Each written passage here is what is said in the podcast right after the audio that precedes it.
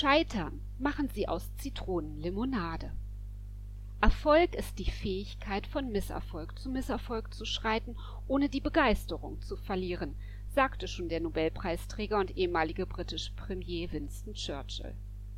Nur herrscht in Deutschland leider immer noch eine Gewinner- und Verlierermentalität. Nach einer Studie der Leuphana Universität Lüneburg steht Deutschland im Vergleich mit 61 Ländern auf dem vorletzten Platz in Sachen Fehlertoleranz. Wer hierzulande scheitert, kann sich damit leider Spott und Häme sicher sein.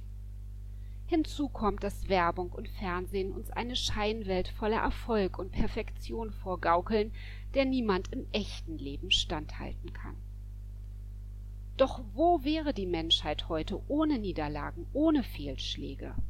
Keiner von uns könnte laufen, wenn wir nach dem ersten Sturzen unserer Kindheit gleich aufgegeben hätten. Wer erfolgreich ist, hat zwangsweise auch Erfahrung mit dem Scheitern.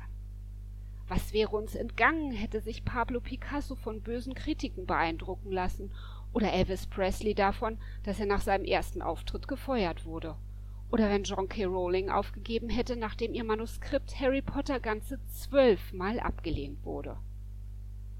Auch unsere Lebensläufe haben ihre Höhen und Tiefen.